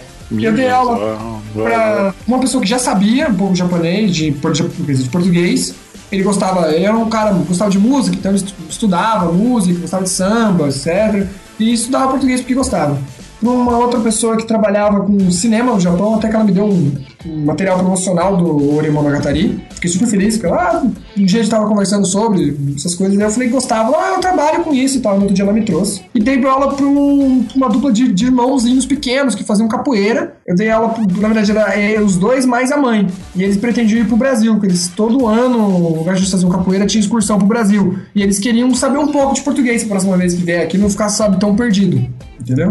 Você conseguiu convencer eles a largar a mão disso daí, fazer algo útil da vida? Eu acho que eles largaram mão disso daí, entendeu? Porque eu, dei- eu dei algumas aulas, depois eles não, não- pediram mais, entendeu? Ou não gostaram da minha aula, ou largaram mão, falaram português é uma droga, entendeu? não sei, não sei. E era a aula mais lucrativa, porque eram três pessoas, então eu cobrava mais, né? Cobrava mais. E aí você também vê também, né? Essa aula né, com, a- com essa pessoa foi interessante, com a, com a mãe, porque uma vez ela perguntou onde você mora, eu falei, eu moro em tal lugar. Mas você vem a pé, eu tava falando pra ela, não, que eu vou a pé, entendeu? Mas, ah, não é tão longe aqui, tipo, são equivalente a três estações de metrô, não vou andar três estações de metrô, é caro. E o metrô você paga por estação no Japão, né? Três estações é a passagem mínima, mas é cento e pouco. Ela, não, não, eu pago a sua passagem, entendeu? Nossa, que legal. No Brasil eu vou falar que trouxa eu, entendeu? Que se foda, já pago seu salário, sei que você vira com isso, né? Legal. Japão, né? Então, então o, cara, o cara foi trabalhar no Japão de professor particular e ganhou. Eu ganhava Vale transporte. Eu ganhava vale transporte, né? E aí, você usava o Vale Transporte ou você ia a pé e e embolsava isso aí? Eu usava um e, e- e voltava a pé. Eu gostava, eu gostava de andar demais. Eu adoro, tipo assim, meus amigos perguntam, "Mas você não faz nada no Japão, você, você veio pra cá, mas só, só estuda praticamente. Ah, não tem dinheiro pra fazer outras coisas. Mas não é meio chato. Falei, nossa, é super divertido. A gente, ainda mais eu que moro em São Paulo, é perigoso andar na rua. No Japão não existe perigoso andar na rua, entendeu? Ainda mais eu sendo alto, no Japão ninguém é louco, nem, nem de mexer. Aliás, né? isso é uma coisa, porque o Juba quando foi no Japão, Megazord. o Juba quando foi, exatamente isso que eu queria saber, cara. Porque se o Juba quando foi no Japão, ele falou que ele era alto perto do japonês. Agora você, você é do meu tamanho, Eu diria que o Juba é uma estatura boa, ele não é baixo, pro japonês, né? Mas também não é uma estatura boa, entendeu? Agora você é do meu Eu- eu- tamanho. eu é sou alto. Eu sou alto em qualquer lugar, até se eu for pra Suécia, entendeu? Pra Holanda eu sou alto, afinal eu e você, a gente tem quase no 90, né, cara? Você é até mais alto que eu, né? Sou 196. Então, eu tenho 188, então eu sou alto em qualquer lugar, até na Holanda. Tudo bem, pode ser que tem gente mais alto que a gente, mas isso não me deixa de ser alto, entendeu? Ah, É, é que a gente tá falando em números, né? Eu tenho 1,72, tá? Porque você fica parecendo. Quando tirar fotos, normalmente a cabeça do Cal e do Sasuke fica pra fora quando fica no meu ângulo, né? Mas enfim.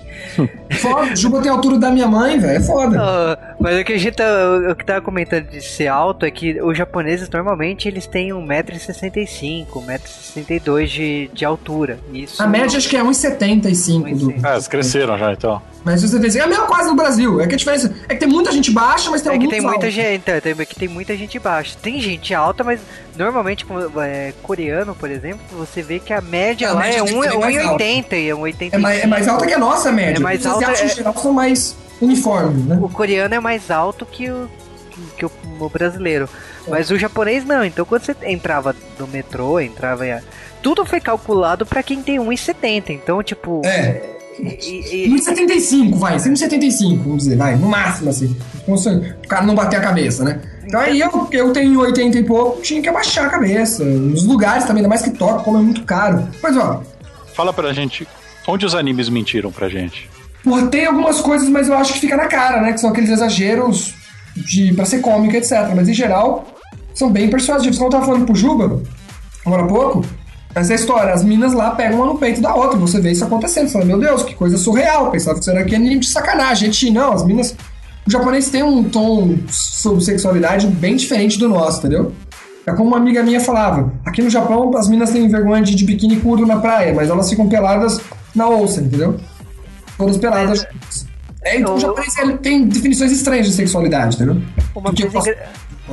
Uma coisa engraçada que aconteceu comigo uma vez é que quando eu fui pra Tóquio, eu fiquei na casa de um professor lá na, numa universidade ali e eu, meu, um amigo meu que aca- acabou até virando meu chefe na Nintendo World depois, que é o Renato, ele tava namorando uma japonesa naquela época e eu saí, ia até a casa dele pra poder passear, né, por Tóquio. E aí teve um dia que eu paguei, eu paguei muito mico assim, que acho que a namorada dele não tava esperando eu, eu chegar pra buscar ele. E ela deu aquele grito assim: "Não, você não pode entrar aqui", sabe? Aí eu- eu- ele me explicou depois, porque tipo, no Japão você não pode colocar roupa íntima pra secar fora, porque tem aqueles ladrão de calcinha e sutiã. E aí o o dentro do apartamento tem uns todo apartamento japonês tem um varal dentro do- da sala. E aí, tipo, tava, tava as calcinhas sutiã dela, e a mina tava roxa, né? Falei, não, que isso? Não vou deixar o cara entrar dentro da minha casa, na sala, tomar um café, sei lá o que que é, com aquelas calcinhas sutiã secando ali na, no, varal, né? Então eu tive que esperar do lado de fora meu amigo ficar pronto pra poder sair, né? Eu falei, puta, que mico, né? E ser puto, né? Por que, que eu não posso entrar, caralho? Teve um mico que eu paguei também de, do lance da Disney, porque eu descobri que no Japão, parque de ir no parque de diversões é passeio de namorados. Muito. E aí a- o meu amigo, a namorada não queria deixar, porque ia parecer que era um casal gay, eu, eu saindo com, com o Renato. Então ela falou, não. Se você quiser, vai, vai com outra pessoa. Com, com ele você não vai. Então eu falei, tá bom, sem problema. Eu queria ter na Disney, viu? Eu também não fui pra Disney. Eu, acabou que eu não, eu não Mas o meu foi falta de grana mesmo. Falta Não, o meu, foi, o meu foi por tempo, eu não fiquei tanto tempo em Ainda mais que quando eu ia pra Tiba, eu passava na frente da Disney. Todo dia. Quando, quando eu fui pra. Quando eu fui pro. pra Jump Festa, que é onde eu toco game shows. né? A estação antes é a estação da Disney. Aliás, falando em Tokyo Game Show, além de ir pra Quebara toda hora, o que, que você fazia de mais nerd no Japão, sabe? Nada, né, cara? Você ficava estudando lá, o retardado da porra. Estudar japonês não conta? Mais nerd? Não, cara, não, isso aí é coisa de mané. Coisa de mané, é verdade.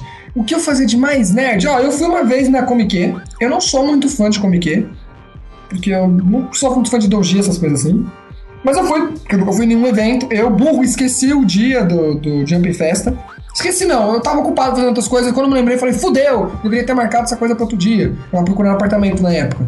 e não consegui ir, porque é longe, demora uns 40 minutos só pra chegar lá. Os eventos no Japão acontecem de manhã, né? Tipo, 8, 9 da manhã abre e fecha 2 da tarde, 4 da tarde você não pode mais entrar. Pro evento poder fechar 5 horas. Caraca, é uma feira livre essa bosta? Foda, né? Enfim, aí eu não pude. Quando eu vi era meio-dia, falei, até eu chegar lá vai ser duas horas, talvez eu nem entre. Tudo bem que o evento fecha 5, mas às duas horas já não pode mais entrar ninguém. Falei, ah, então vamos na Comic Melhor que nada. Eu adorei a Comic pelos cosplays. Os cosplays são outro nível, né, velho? E você vê umas minas aí de novo. Sabe aquelas minas de anime que você vê? As minas japonesas fazendo cosplay é igual. E elas, mano, com muita pouca roupa fazendo cosplay, velho. E um bando de marmanjos do lado tirando foto. Você fala, meu, isso aqui não é possível, velho. É muita putaria isso daqui, ninguém fala nada, velho. Depois falam do funk brasileiro, olha essa porra, velho. tá aqui, velho. Não acredito que a mulher tá com essa roupa, entendeu? E tem, e tem cosplay que paga, é que você tem que pagar pra tirar foto dela. Tem! Não, e, e, e, os cosplays de minas, as minas se pegando ainda. Falando, não, não. E eu, tudo bem, no Brasil a gente sabe, já viu cosplay de hentai nos anime fans da vida, né? Mas em geral não é tanto putaria assim, entendeu? Tipo, acaba sendo, porque os cosplay, como a gente sabe, com essa cultura de anime, etc., tem umas roupas realmente. As mulheres têm umas roupas muito reveladoras, né? Mas no Japão é pior ainda, velho. Eu acho, tipo, nível de cosplay. Maravilhoso, adorei, não tô criticando. Continue assim, Japão. Amém, aleluia. Mas eu, me surpreendeu, além dos níveis de cosplay, tipo, eu vi um Goku Super Saiyajin fase 3, só faltava ele voar e soltar Kamehameha ali, entendeu? O bagulho tava foda. Vi o Zangief, ele ficou até famoso Zangief na época. Cosplay de Zangief, cara, tava muito bom. Vi cosplay de Fumero, enfim, gostei muito da parte de cosplay. E o legal, o evento é de graça, faz todo sentido, afinal, é um evento pra tem muita coisa de publicador, de publicidade, etc. Eu acho ridículo nos eventos, até aqui no Brasil, às vezes. Nem no Brasil os eventos é diferente, né? Enfim, fui, vi os dojins lá, não vi muita graça, vi, me diverti muito com, com os cosplay, vende bastante coisa para quem gosta, pôster especial da época, né, da Comic etc. Não sou muito fã da Comic Aliás, algumas coisas que eu tô falando aqui tem no meu canal no YouTube, entendeu? Vocês podem procurar meu canal, vocês devem achar lá esses vídeos, esses besteiros. Vídeos muito mal feitos, foda-se, entendeu? é o que tem. É o que tem pra hoje, entendeu? É e você ficou seis meses no Japão, Sesc. Seis meses é tempo pra caralho, cara. Seis meses, eu não sei nem contar seis meses, sabe? Aliás, eu não sei a diferença de maio e março, eu tenho que contar no dedo quando eu tô pensando em ano, mas. É, complicado. é foda, cara, é foda isso aí. Mas, cara, o Brasil é burocrático pra tudo, cara. O Japão, como é que é? Pô, acho que a burocracia começou antes de eu ir pra começar, né? Como esse meu visto é um visto especial, eu tenho que levar uma carta aqui pro, pro consulado brasileiro, brasileiro, consulado japonês no Brasil, que é a carta de elegibilidade. Quem é descendente deve conhecer bastante essa velha saga dessa carta, entendeu? No caso de quem é descendente, tem que provar que ele é descendente, entendeu? Etc. No meu caso, tem que provar o que eu fui fazer. Fui estudar japonês, então eu precisei que a escola mandasse. Mas para essa escola tirar essa carta, diferente dos outros consulados geralmente, você vai no consulado, entrega as coisas, o consulado corre atrás e verifica se você é uma pessoa hábil ou não para ir no país deles. No Japão, não. Tipo, o Japão tá cagando andando pra estrangeiro. Ele fala, ó, se você quer trazer o estrangeiro, porque você tem que dar aula, porque você é uma empresa, você que corre atrás da documentação. Então eu mandei minha documentação primeiro pra escola, a escola entrou com a documentação no Ministério da Justiça, o Ministério da Justiça liberou, e aí a escola manda uma carta dizendo que ela quer me chamar pra ir. Isso tudo demorou seis meses. Eu recebi a carta, tá. e aí deu greve do correio aqui no Brasil. Porque a burocracia brasileira tinha que me ferrar, né? E eu consegui a carta assim, chorando, quase que eu não consigo, porque demora uns dias depois, né? Isso aqui no Brasil. Beleza, eu consegui. Cheguei no Japão, já fui com documentação tudo certinho. No aeroporto já dei entrada no, nos negócios. E aí no Japão, você por ser estrangeiro, ele tem um controle muito rigoroso de você estrangeiro. Mudaram um pouco as regras nos últimos anos, mas agora é o seguinte: assim que você chega no Japão, você tem 15 dias para levar a sua documentação de onde você está morando. Uhum. A prefeitura mais próxima. No caso, eu morava em Tóquio. Tóquio não é uma cidade, é um estado. Vamos assim colocar nos nossos meios de. Porque a geografia minha, minha cabeça explodiu, né? mas não é bem exatamente isso. É, ele é, uma, ele é uma prefeitura, né? Só que no Japão as prefeituras não são prefeituras de município, são prefeituras de outra coisa. Mas enfim, é um estado, é um distrito tipo federal. Estados Unidos, aquela bosta ou não? Pior, é só o Japão tem isso. Uh, então, assim, o Japão, na, em Tóquio, é uma prefeitura especial, é por isso chama Tóquio-to. É um distrito federal, né? Dentro do, de Tóquio são 26 distritos. São os Kus, né? Shinjuku-ku, Taito-ku, etc. Então eu morava em Tóquio, estado de Tóquio, né, vamos dizer, na prefeitura de Shinjuku. Então eu tive que ir na prefeitura de Shinjuku levar minha documentação. A prefeitura de Shinjuku tem muito gringo. Eu tive que pegar fila, etc, arrumar os papéis. É tão acostumado que os papéis estão em inglês e japonês né, na prefeitura lá, pra você arrumar. Se bem que acho que não funcionário fala inglês lá, acho. Ou deve falar aquele inglês mínimo possível, tá? Fala, ah, os papéis, etc. Você tem 15 dias. Se não fizer isso, você recebe multa. E se alguém ir lá no Japão, sendo residente, eu tenho que andar toda, toda vez com cartão de residente, que é o cargo. Se a polícia te parar e você não tiver aquilo, você toma uma multa de 200 dólares, alguma coisa assim, uma multa cara. Ou mais 2 mil dólares, não lembro. Uma coisa assim, 2.200 dólares, não lembro agora de cabeça. Quantos zeros tinha nessa porra. É uma multa cara. E você pode ser expulso do país até, por não estar com sua documentação com você.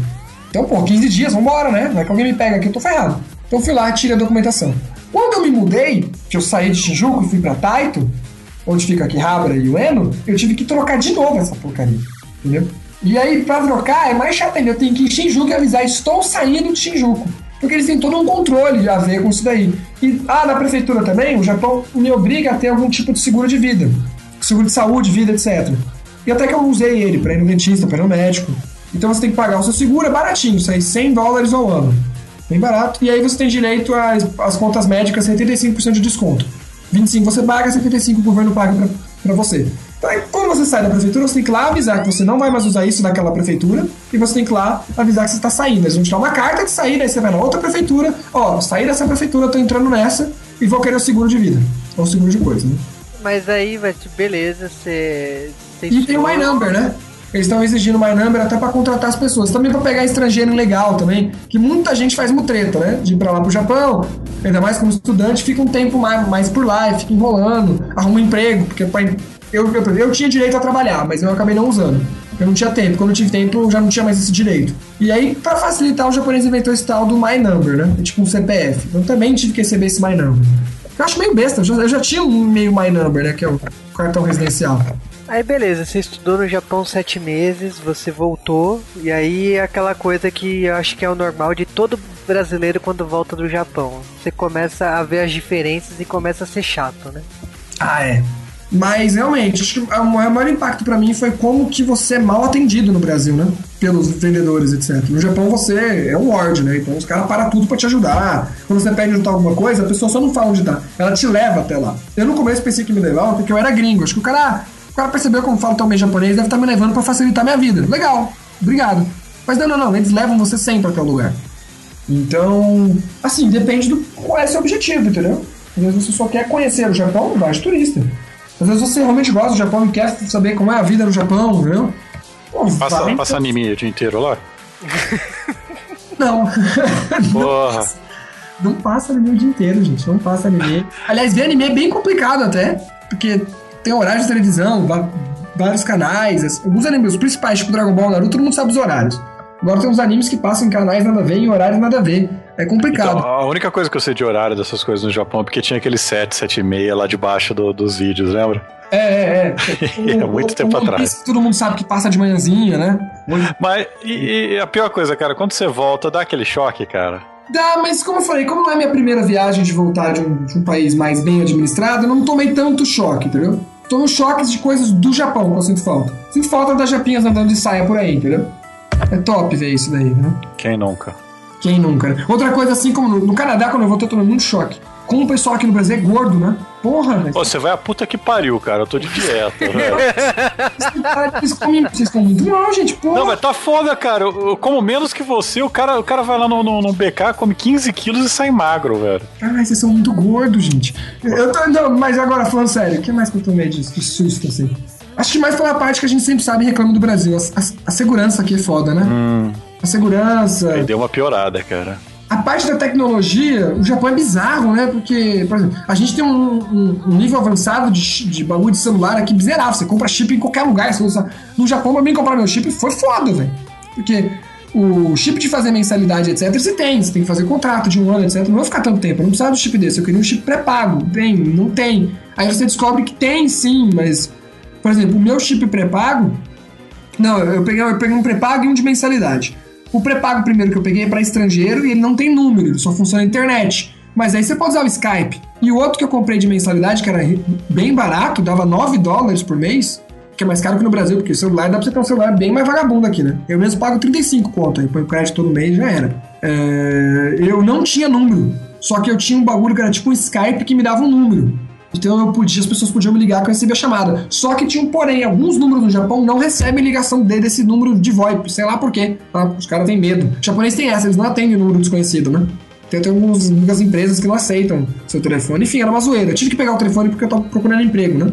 Então, isso é um pouco estranho. Cara, e como é que é a frustrante vida de procurar emprego no Japão? É igual ao Brasil? Não, muito pior. Muito pior. Emprego no Japão, eu, eu quando eu fui na primeira mentalidade é o seguinte: eu vou pro Japão, vou lá estudar, fico meus seis meses que, que eu paguei e fico mais três meses que eu posso, que eu tenho direito de ficar mais três meses depois que acaba o estudo, procurando emprego. Não deu porque não deu dinheiro e não deu porque eu percebi que pensando bem, não vale a pena. Não porque meu japonês não estava tão bem. Então, quando você não tem um japonês tão bem, você não vai concorrer com um japonês, você vai concorrer com um emprego de gringo. E o Japão não, não aceita muito gringo, não tem. Não, não é só por xenofobismo. Eles, o governo mesmo não deixa passar de 2% a população gringa no total.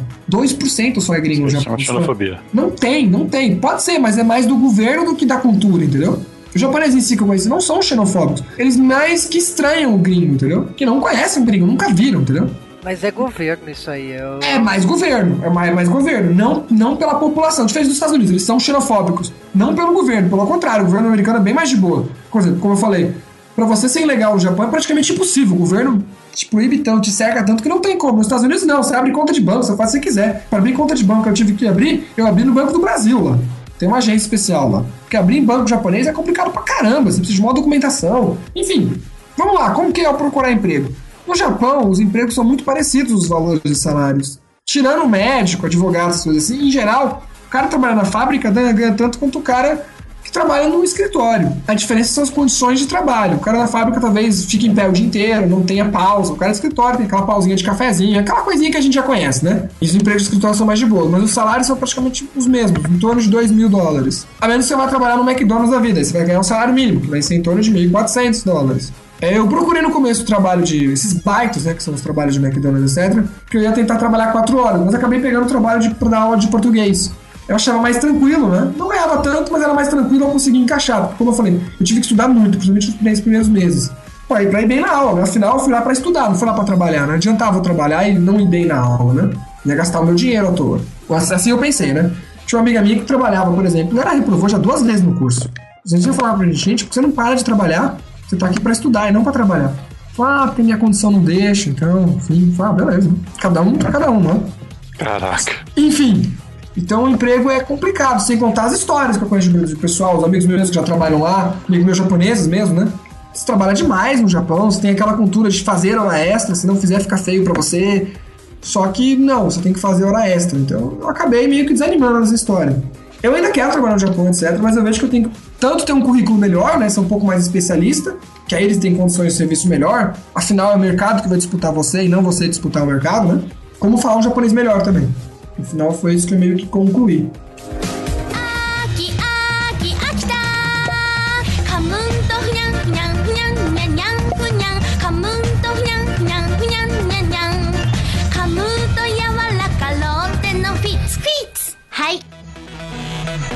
Bom, nessa hora eu queria dar uma opinião minha sobre o Japão, mas não pode, né, cara? Não, não, não é assim. Que, não, não, é que não funciona assim, cara. Isso não é podcast de filme. Você imagina, não, eu não gostei do Japão, nota zero, não vão não. Você gostou do meio de café, fala a verdade. Cara, eu tô procurando ainda foto aqui. então, mas eu sou minoria nesse caso, porque vocês dois já estiveram no Japão, então não tem graça. Cara, eu só da outra vez de... a gente era a maioria. Não, mas eu só não fui de novo pro Japão porque é muito caro. Então é por isso que eu, não... eu quebrei a cara pra poder pagar tudo Foi que eu consumi foda, no Japão. Cara. Eu não tenho nem mais conta no banco aqui no Brasil. Eu gastei todo o meu dinheiro que eu minha vida toda pra ir. Caralho. Todo o meu dinheiro. Valeu a pena pra mim. Então, então, na verdade, o Japão é uma maneira fácil. Se você tem dinheiro sobrando e, e você realmente gosta do Japão, cara, então você pega esse dinheiro e transfere pra minha conta. dinheiro sobrando vai tomar no teu cu, cara. Cara, assim, o Japão eu acho a experiência válida, acho que você tem que ir mesmo, mas assim, eu me ferrei de diferentes maneiras, porque foi época de crise, o dólar tava 3,90, 4 reais. Tive uma conta do cartão de crédito absurda para poder pagar depois, quando eu voltei pro Brasil. Eu fui, eu fui muito imbecil na época de ficar atendendo telefone no Japão e eu descobri que eu também pagava quando atendia o telefone lá. Então, tipo, era 18 reais um minuto quando, quando eu tava lá. Então, é assim, viajar pro Japão é maravilhoso, acho que seja para estudar, seja para passear é maravilhoso, mas não muda a conta na hora que você volta. Então você tem que pensar muito bem quando você for pro Japão, porque é, é caro, é caro o negócio. Eu acho que eu não tive esse problema de conta, porque eu realmente tinha guardado dinheiro, já não era a minha primeira viagem. Teve esse Juba que já me contaram com uma viagem dele, eu já conheci, então eu fui marinheiro de, de primeira viagem. Então eu me ajeitei um pouco melhor. Eu não, eu não voltei com dívidas a pagar, eu voltei sem dinheiro. Sim, eu voltei sem dinheiro. Tanto é que eu queria ter ficado pelo menos uns três meses a mais.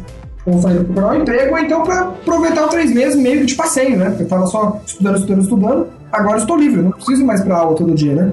Mas É que, no meu caso, foi a primeira viagem que eu viajei sozinho, né? Tipo, é, foi a primeira vez que eu fiz um mochilão. Então, tem gastos que você não faz ideia o quanto não, você não vai gastar. ideia. Então, ideia. você ah, qu- quanto que custa pra você andar 15 cidades aí de, de trem-bala, hotel, refeição? Não, não, eh, tipo assim, quando eu fui não tinha uma base, não, não, não existia aquilo. Então, é, quebrei a cara, me ferrei. Coisa é tecnologia, né? Por exemplo, Sim. quando eu fui, que nem a gente já falou no- naquela, naquela viagem de Kyoto, quando a gente falou no podcast de trem, né?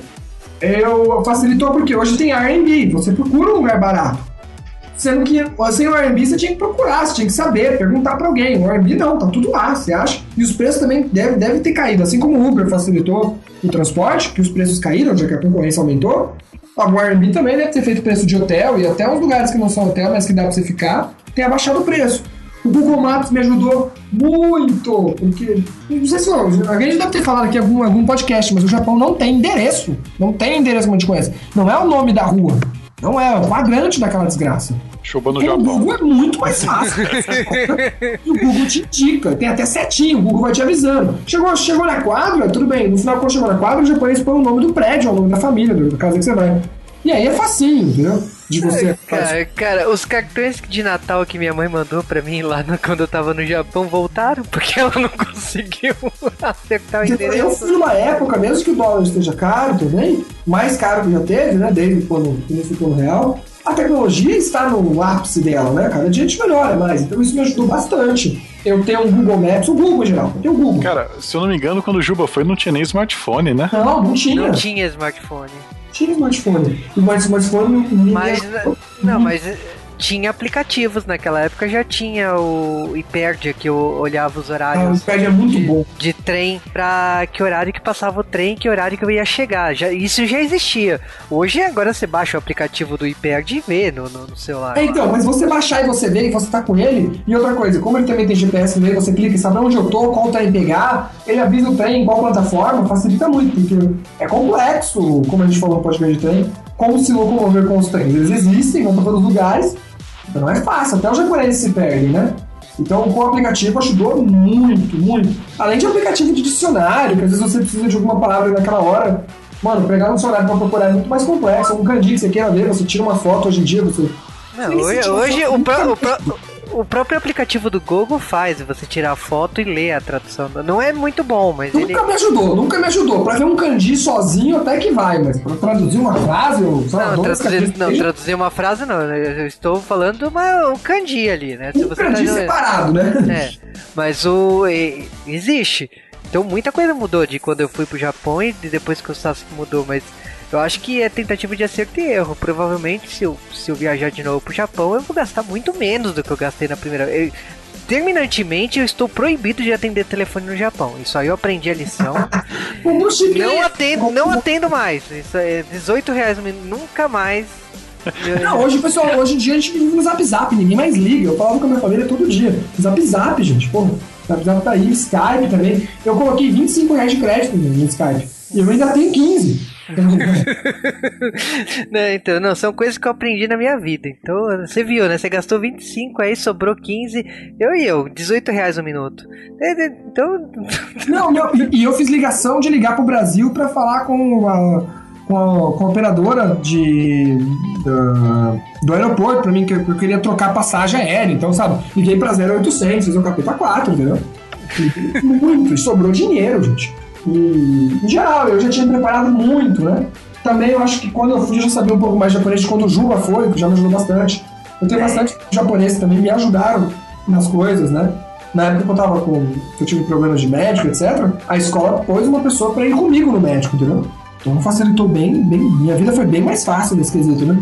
É, são coisas que a tecnologia também. Eu vou te falar que se eu fosse de novo seria muito mais fácil pra mim, porque eu sei bem mais japonês do que eu sabia na época que eu fui. Então, Além de conhecer bem mais o Japão agora também. sim. Então, e aí depois nasceu o J-Wave, então, tipo, eu sei Puta muito mais que coisa pariu, do... é verdade. Agora vai surgir o podcast do Sasuke, cara. Eu já tô falando que eu não edito, viu?